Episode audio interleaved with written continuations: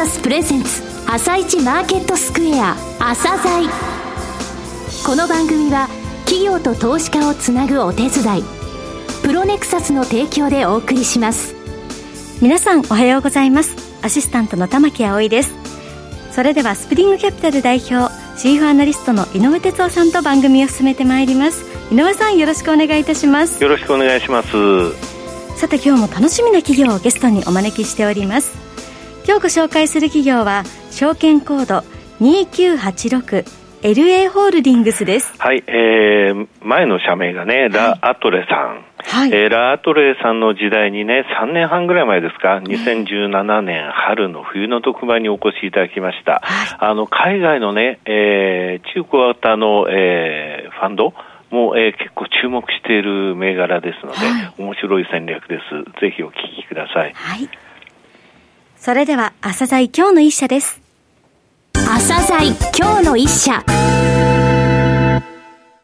本日は証券コード2986東証ジャスダックグロース上場の LA ホールディングスさんをご紹介いたします。お話しいただきますのは代表取締役社長でいらっしゃいます脇田栄一さんです。本日はよろしくお願いします。よろしくお願いします。えー、ラ・アトレさんの時代ですね、2017年冬の特番にお越しいただきました。えー、その時点で上場から11年以上経過されていたのですが、LA ホールディングスさん、えー、証券コードも変更されて、昨年2020年、えー、7月に上場されたんですが、以前あの、全方位型ビジネスポートフォリオを歌われていらっしゃったと思うんですが、非常に印象に残る言葉でした。えー、簡単に事業のご説明をお願いします。今ご紹介にありましたように、前身のラ・アトレは1990年に設立され、全方位型ビジネスポートフォリオを標榜して、それまで培ってきた不動産再生のパイオニアとして再生事業を主軸としながら、はい、新築から中古まで、戸建てからマンションまで、販売から賃貸までといった幅広い領域で不動産ビジネスを進めておりました。はい、そのラ・アトレが2020年7月に単独株式移転によって設立したのが当社 LA ホールディングスでジャスダックグロースに上場いたしました。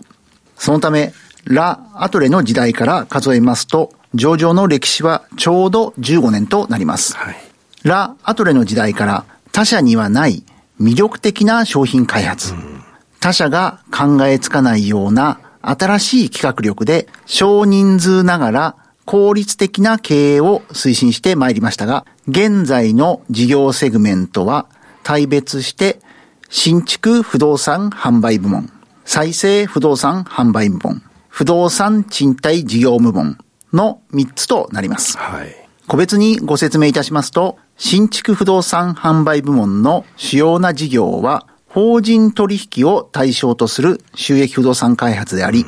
賃貸マンションや商業ビルを収益不動産として開発し、リートやファンドに売却を行っており、全社ベースの売上高に占める比率は約70%程度を占めています。うん、はい。収益不動産の開発と言いましても、大手財閥系のデベロッパーとは一線を画した商品開発のコンセプト、革新的なデザイン企画によって他に比較するものがない物件を開発しているという自負を持ち、また高いご評価をいただいております。続いて、再生不動産販売部門ですが、都心一等地100平方メートルの広さ、上質をキーワードとしており、ターゲットゾーンは都心3区のリノベーション住宅が中心であり、その中でも販売価格1個あたり1億円から3億円のプレミアム領域を得意とし、シリーズ展開しております。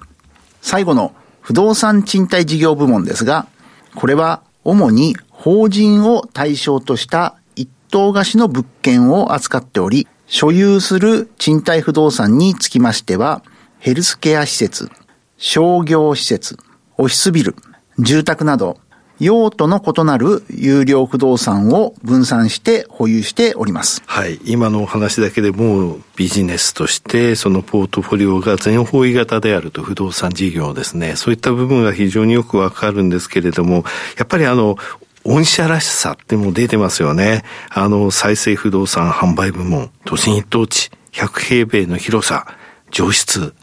まあ、あの、リノベーションされたものもですね、私見まして、非常にですね、わ、こんな風になるんだっていうような、えー、物件ですね。いろいろと見させていただきましたが、御社の強み、それから他社との差別化に成功している部分ですね。こちらについて社長はどういった部分なのかと、えー、お考えになられているかお話しください。事業に即してお話しいたしますと、まず、新築不動産販売部門における強み、うん、差別化の部分は、大手と同じような商品企画によって、幅広い、いわゆるマス層を狙っていくのではなく、うん、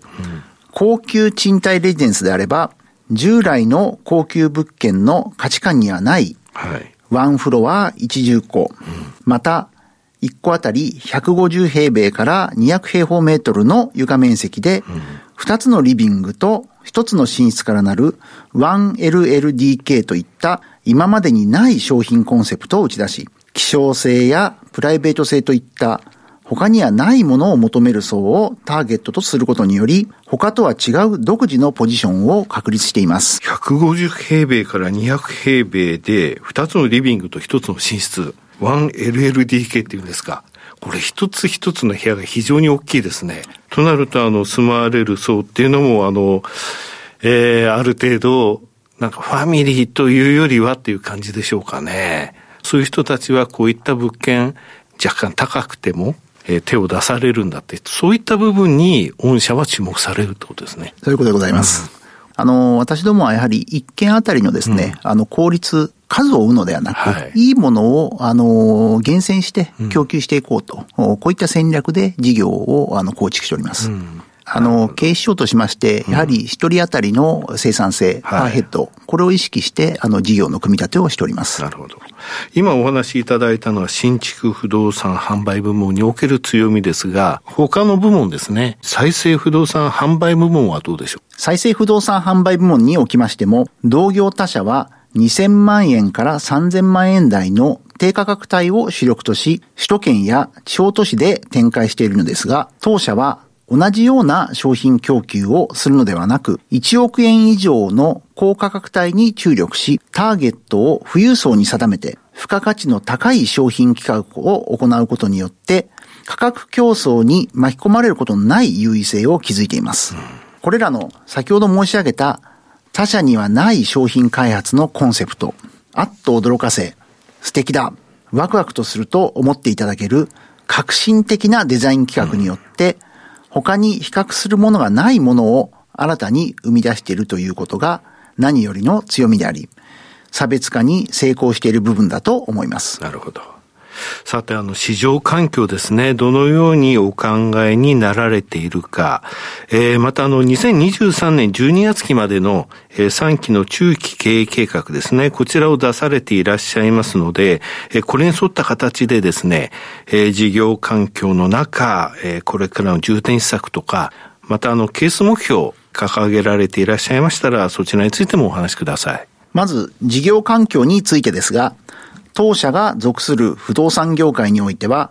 不動産投資市場が J リートなどの投資事業者の需要動向の中で堅調に推移しております。うん、昨年につきましては、新型コロナウイルス感染症拡大の影響を受けて、東京都の調べによりますと、商業地の不動産価格は少し低下しましたが、住宅地は堅調で、不動産研究所や東日本不動産流通機構の調べによりますと、新築、中古、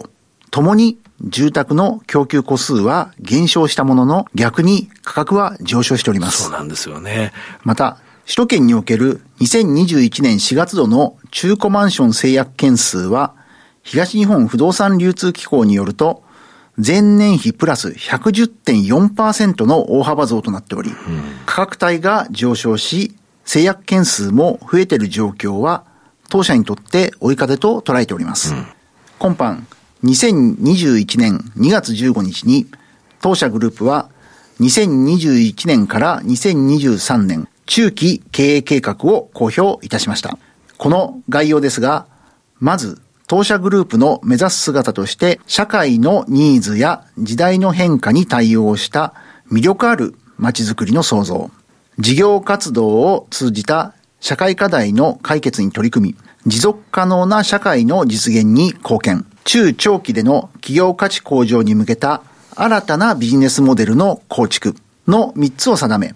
経営基盤の強化、既存事業の進化、サステナビリティの取り組みにつきまして、具体的な施策を制定しました。これあの、今3つ言われましたよね。経営基盤の強化。これについてはどういうことでしょうかね？経営基盤の強化につきましては、事業ポートフォリオの拡大及び最適化を目的として、競争優位性の高い分野や、うん、継続的に高い成長が期待できる市場など、グループ経営資源を最大限に発揮できる新たな事業領域に挑戦するといたしました。うんはい、また、これとともに、自己資本比率などの財務健全性の向上や生産性の高い組織づくりも謳っております。既存事業の進化につきましては、コア事業の拡充に向けて、住居系開発、商業系開発、不動産賃貸の3つの既存事業について、住居系開発については、景気の影響を受けにくい住居系開発を主力とし、競争優位性が発揮できる独自のポジションを確立すること。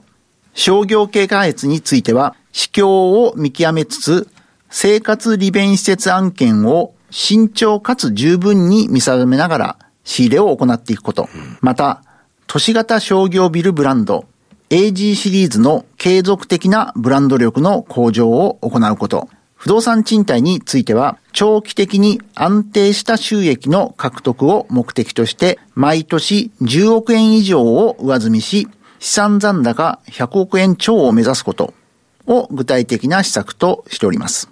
また、サステナビリティの取り組みですが、新規事業の創出として、再生可能エネルギー事業に進出することを決めました。はい、電力供給事業者と協力し、太陽光発電の開発、売却を検討してまいります。これにより、経営省の係数目標として、最終年度の2023年度に、売上高207億円、営業利益28億円、経常利益25億円、親会社株主に帰属する当期純利益17億円という計画を定めました。これは3年で売上を約1.5倍、営業利益を約2.5倍、経常利益を約2.7倍、当期純利益は約2.8倍にするというものです。はい、これらの係数目標の裏付けとして、重要な指標として3つの KPI を意識してまいりますが、それは ROE20% 以上、はい、自己資本比率20%以上を維持しつつ25%を目標、従業員1人当たりの当期純利益の目標3000万円です。また、株主への利益還元を重要な課題の一つと考えており、配当方針につきましては、20%以上、30%目標としておりますが、2021年12月期以降は30%以上目標に変更する方針です。えー、最後になりましたが、リスナーに向けて一言お願いします。昨年、創業30周年を機にホールディング化を行い、新たな一歩を踏み出しました。次の10年は、高い内部成長と外部成長をも組み合わせて、持続的な成長を目指してまいります。さらに、配当成功の向上を継続的に行うことを目標とし、株主の皆様への還元を積極的に図ってまいります。引き続きご支援のほどよろしくお願いいたします。脇田さん本日はどうもありがとうございました。ありがとうございました。今日の一社 LA ホールディングスをご紹介しました。さらに井上さんにお話しいただきます。えっ、ー、とね、ラートレさんの時代からもう15年上場されてるんですけれどもね、えーはい、リノベーションっていう言葉がなかった時代からリノベーションされてるんですよ。えー、建物とか、あの、お家っていうのはね、はい。買ったそばからっていうか、買ったらそのままあの劣化していくわけじゃないですか、新築から。えー、そ、ね、それがね、そうじゃなく価値が上がることができるぞ。ということをやってきたってことなんですよ。えー、150平米あって、はいリビング2つ、寝室1つとか、うん、もう、だから比較しようがない、あの、素敵だけれども、これはなかなかどういう人買うのかしらっていうようなものも作るんですよね。はい、あの、ですので、比較する対象があるから高いんじゃないの、安いんじゃないの？っていう話が出るわけなんですが、比較する対象がなければいいわけじゃないですか。えー、もちろん、あの、すべての事業においてそういうことをしてるわけじゃないんですが、はい、あの、すべての事業において通底していることはね、とても魅力的な物件を出しているってこと。だラ・アトレってフランス語で魅力的、魅力って意味なんですよね。えー、です。ので、その DNA をずっと守ってる会社、そして生産性の高い会社ということです。はい、はいえー、今回の LA ホールディングスはロングインタビューも収録しています。すね、はい。朝鮮ホームページにある、いつも聞くポッドキャストからお聞きいただけますので、はい、ぜひそちらもチェックしてみてください。それでは一旦お知らせです。企業ディスクロージャー IR 実務支援の専門会社プロネクサス上場企業のおよそ6割2200社をクライアントに持つこれはアジア証券印刷の時代から信頼と実績を積み重ねてきたからこそ。さらにプロネクサスが目指すのは企業と投資家をつなぎ日本の株式市場を活性化させることです。プロネクサス私たちは個人投資家の皆さんを応援します。井上哲夫今日のストラテジー。それでは井上さん、後半の解説もよろしくお願いいたします。はい、えー、なかなかね、動きづらいレンジ台の相場が日米ともに続いてます。はい、えー、ダウは4日続伸ですが、SP500 については、えー、3勝1敗、ナスダックは2勝2敗ということなんですね。えー、テスラ、テスラはね、何度もね、体温計ですよって言って、えー、この番組で紹介してますけれども、はい、テスラの、えー、昨日って言いますか、今朝終わった出来高が1800万株なんですよ、はい、こんなの見てる人あんまりいないと思うんですが、この1800万株っていうのは昨年の2月の19日以来の低い水準。つまり、あの、マーケットでこれでいくぞ、バーって、そういう、あの、なんていうか、起爆剤となるものがないってことなんですよ。はい、ただね、テスラって去年1対5の分割してるんですよ。はい。だ1800万株っていうことは当時で言ったら5分の1の360万株で、どれぐらい冷え込んでるかっていうのは分かると思うんですよね。日本もアメリカもそれぞれ材料が違う。アメリカはテーパリング懸念というものがあって FOMC6 月何が出てくるのっていうのを怖がってて、えー、物価、えー、マクロ景気がね、経済がすごく好調なんで、えー、金利の引き上げの話とかテーパリングの話が出るのを怖がってるわけなんですよ。はい、だ日本については日経平均の算出方法が変わるっていうのは大きいよっていうふうに言いましたが、えー、日銀は ETF を、えー、日経平均型外すって言った週、それから日経平均の算出方法が変わるって言った週、えー、外国人の現物っていうのはこの2回が、えー、3730億円と4215億円の大きな売りが出てるんですよ。はい、これ去年の10月以降で一番大きい売りと3番目に大きい売り。えー、つまり外国人ってちゃんとこういったニュース見てるのでね、はい、えー、この、えー、6月13日以降のその発表まではなかなか動けないということです。はい、わかりました。井上さん、本日もありがとうございました。また来週もよろしくお願いいたします。この後は東京市場の寄り付きです。朝鮮この番組は企業と投資家をつなぐお手伝いプロネクサスの提供でお送りしました。